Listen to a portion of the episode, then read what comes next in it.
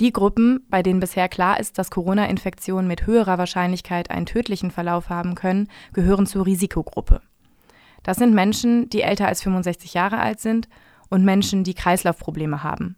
Menschen mit angeschlagenem Immunsystem und mit Tumorerkrankungen, Diabetes, Herzerkrankungen, Lungenerkrankungen und hohem Körperfettindex.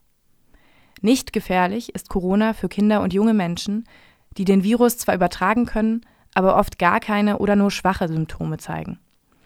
Sie sind auch unbemerkt ansteckend und sollten sich von Menschen aus der Risikogruppe fernhalten.